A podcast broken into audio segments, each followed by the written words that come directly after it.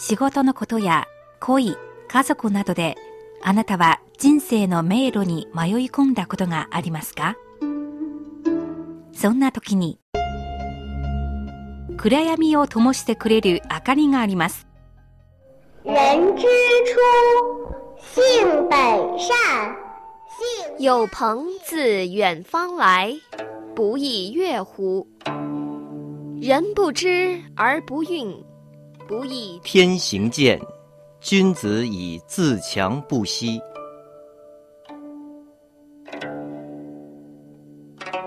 先人の知恵を借りて新鮮なエナジーでリフレッシュしてみませんか？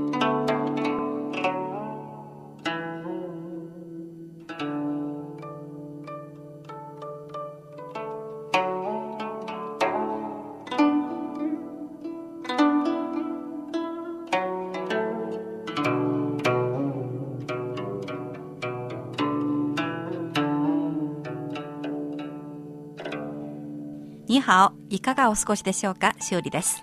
にはご機嫌いかがですか？高橋恵子です。古典エナジー、中国の古典や民話などから題材を取り紹介していきます。今月は儒教の始祖、孔子の教えなどを2回に分けてお届けします。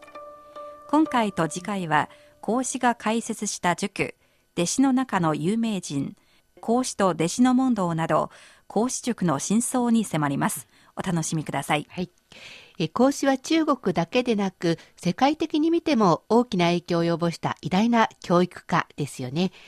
今から2500年くらい前に、まあ、あれほど大きな軸を開いて、後に中国全土の知識人が、私は孔子の教え子ですよって自慢するほどの大先生なんですよね。はいえところであの孔子が直接教えた弟子って何人くらいいたんですか？え、えー、孔子には弟子が3000人いるとよく言われます。そんなに？はい。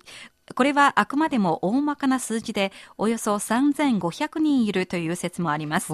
えちなみに2008年の北京オリンピック開会式のアトラクションでは孔子が3000人の弟子を率いて諸国を周遊していたシーンが再現されましたね、はい高橋さんはその時ちょうど北京にいたんですよね、はい、覚えていますか？もちろん覚えてますよ。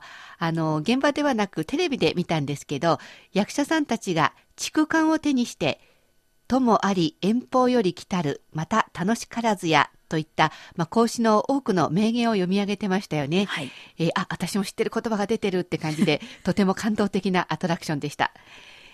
ところであのどの学校でも優等生がいるように講師のところもおよそ3000人も弟子がいたわけですからとても優れた人もいたわけですよね。ええ、だからこそ孔子の言語録として「論語」という偉大な著書がちゃんと残ったということですね。その通りですね。孔子の弟子には優秀な人。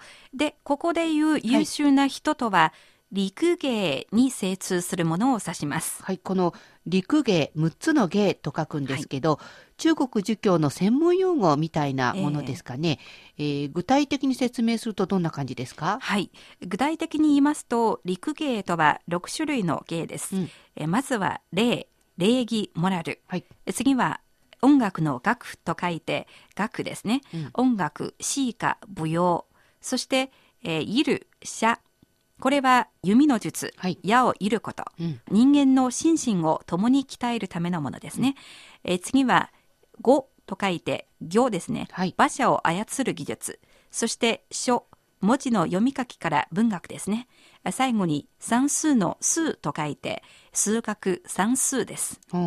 6つの芸の中に礼儀の例が入っているのはちょっと興味深いんですが、あの、聞いていると、現在の学校の科目みたいですね。えー、しかも、あの、結構全般的にカバーしてますよね。はい、基本科目もあれば、体育系弓を言ったり、えー、およびまあ芸術的なものもあったりしますもんね。はい。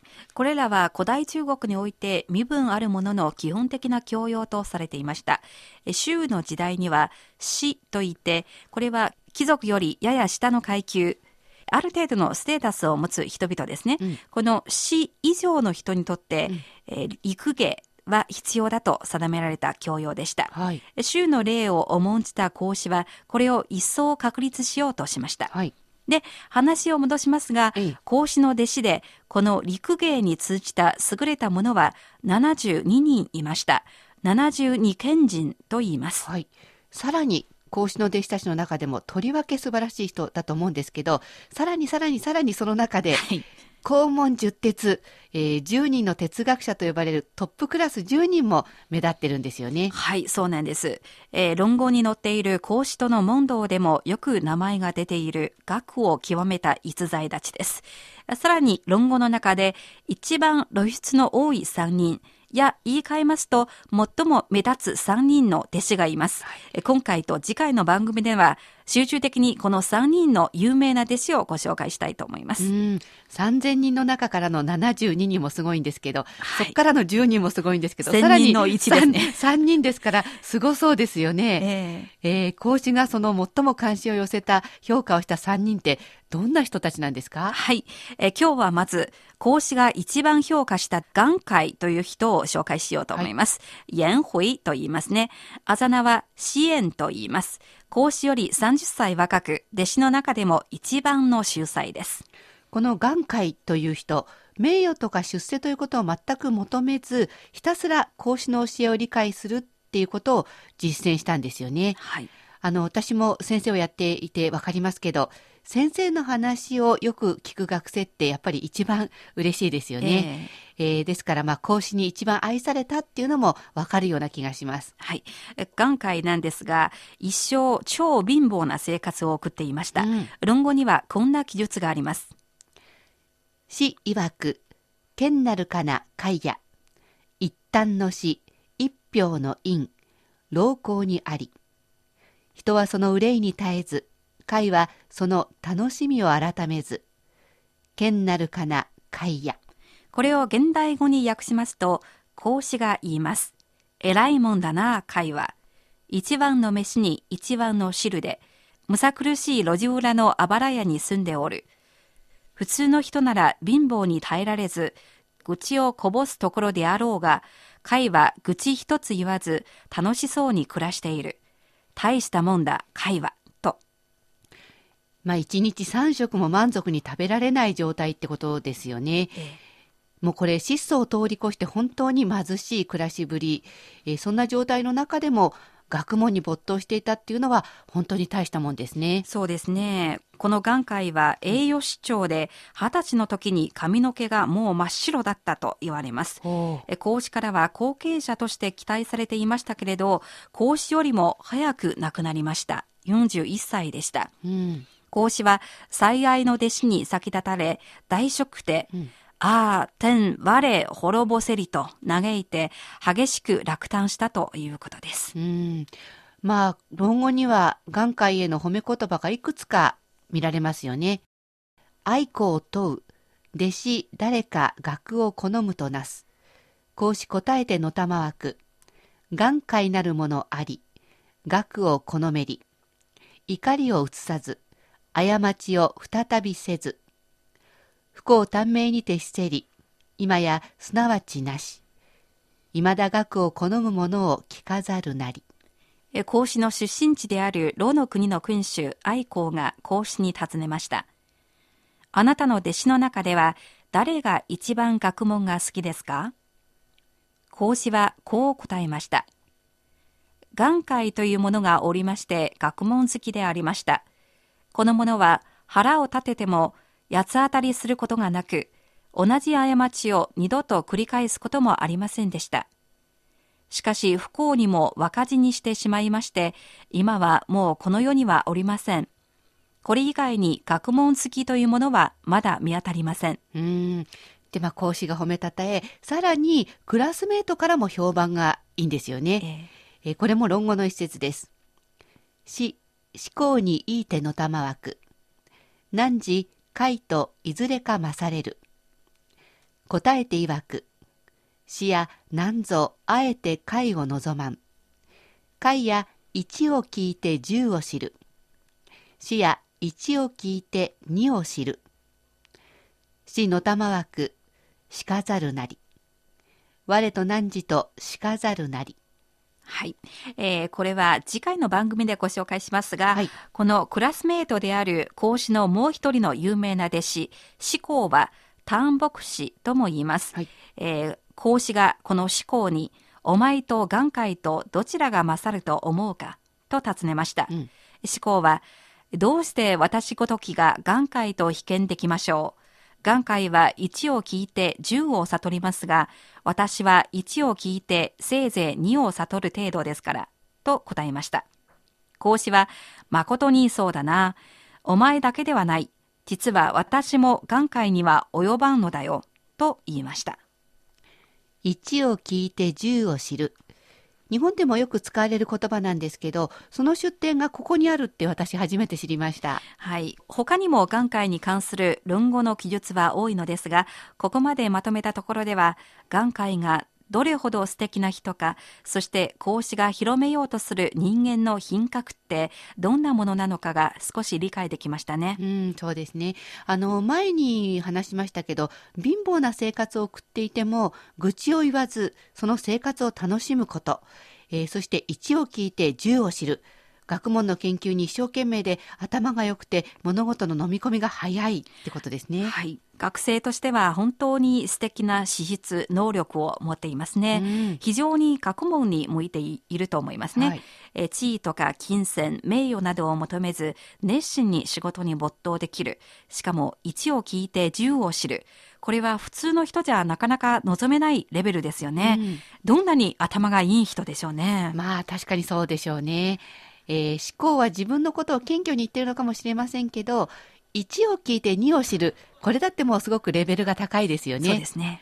で、普通の人にとっては、1を聞いて1を知る。これだってもう十分素晴らしいんですよ。そうですね。私なんかあの最近、1を聞いても半分ぐらい忘れちゃいますから、ね、そうなんですか？はい。そんな眼界と比べて、先生である自分もダメだと講師も嘆きましたね。うん、ちょっと想像してみますと、眼界のような人は他人よりはずっと先に物事の核心に迫ることができる。はい、物事の先を読める。うん、ごとく誤解がほぼない完璧に近い人間だと思いますね。うん、こんな人がもし研究を行うなら、うん、必ず普通の人より何倍もの実績を上げることができると思いますね。はい。しかもあの、態度や性格も素晴らしいですよね。えー、八つ当たりしないとか、同じ過ちを二度と繰り返さないとか、まあ、このことも普通の人じゃなかなかできないですもんね。できないと思いますね。うん、特に八つ当たりをしないというのは難しいと思います。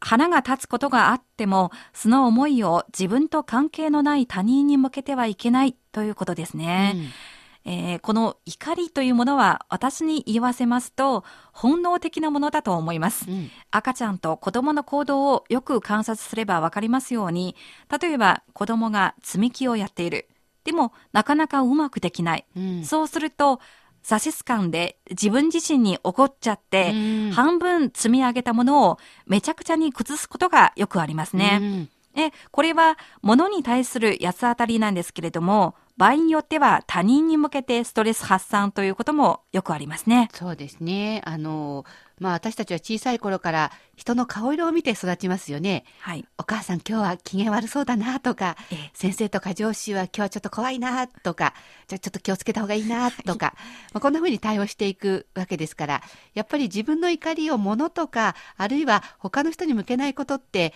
やっぱり意外と難しいんですよね。えー、私は CRI に入ってアナウンサーになって先輩に言われたことがありますよ。はい、怒ってもマイクに向かった時はリスナーの方にその怒りを気づかせてはいけない、うん、と言われましたね。少なくともマイクの前では平常心を保つこと。まあ、努力はしていますが、すぐに顔に出る、声に出るタイプですので、で、まだ少し無理なのかもしれません。まあ、確かに難しいことではありますよね。えー、そして過ちを二度と繰り返さない。このことも誰でも望むんですけど、やっぱりなかなかできないんですね。はいえー、今私は新人アナウンサーの指導をしているんですけど、まあ、教師として先生としてやはり一度注意したこと指摘したことは次回から直してほしいっていう気持ちはすごくあります。はい、でもまあできるまで何度でも教えるっていうのも教師の意味仕事だとは思うんですけどね。素敵ですね。講師にとっては、眼界のような素晴らしい弟子が塾にいるということは本当に良かったと思います。うん、今、目の前に講師と対話をしている眼界の姿が浮かびます。痩せていて地味な格好をしていますが、目がキラキラして微笑みながら先生の話にうなずき、常に新しいアイディアを頭に描いています。うん、そして先生である講師も時々眼界を見て私が考えている道徳で国を治める理想はこの子が分かってくれていると思うのでしょう。うん、眼界は教師である講師にとってはやはり最高のでしたったんでしょうね。はい。修理さんが見るとどうですか？うんとても尊敬しますが、正直私にとってはちょっと重いというか完璧すぎると思いますね。うん、え普通の人間なんですので、うん、こんな欠点一つもない素敵な人間と一緒にいますと、とても劣等感を感じてしまうと思いますね。うん、それによってストレスが書いて溜まってしまいます。えー、眼科医は41歳で亡くなったということも栄養失調以外に頑張りすぎ、考えすぎなどで過労死の疑いがあるんじゃありませんか？高橋さんにはいかがですか？そうですね。あの、確かに短命41歳で亡くなったっていうのは残念ですけれど、孔子の教えに、明日に道を聞かば、夕べに死すともかなりというのがありますよね。はい、ですから、まあ、孔子という素晴らしい先生に会えたわけですから、まあ、素晴らしい先生に会えなくて長生きするより、彼にとっては幸せだったのかなとか、えー、学ぶこと以外に何か楽しみはなかったのかな。学ぶことが本当に好きだとしたら逆にそのことを全うできて幸せだったのかな。でもやっぱり長生きした方が良かったのかなといろいろ考えちゃいますね。はい。講師の弟子の中でも第一人者だったもんですね、うん、えー、古典エナジー。今日は中国古代の偉大な思想家、教育家、講師とその最愛の弟子、眼界の話をご紹介しました。次回も引き続き孔子とその皇帝のことに関するお話をお届けします。孔子が解説した軸、孔子とその皇帝の問答など、孔子軸の真相その2、どうぞお楽しみに。この番組を聞きになって何かご意見ご感想がありましたら、ページの書き込み欄でコメントしてくださいね。お待ちしています。古典エナジー、お相手は高橋恵子と修理でした。それでは次回またお会いしましょう。ごきげんよう。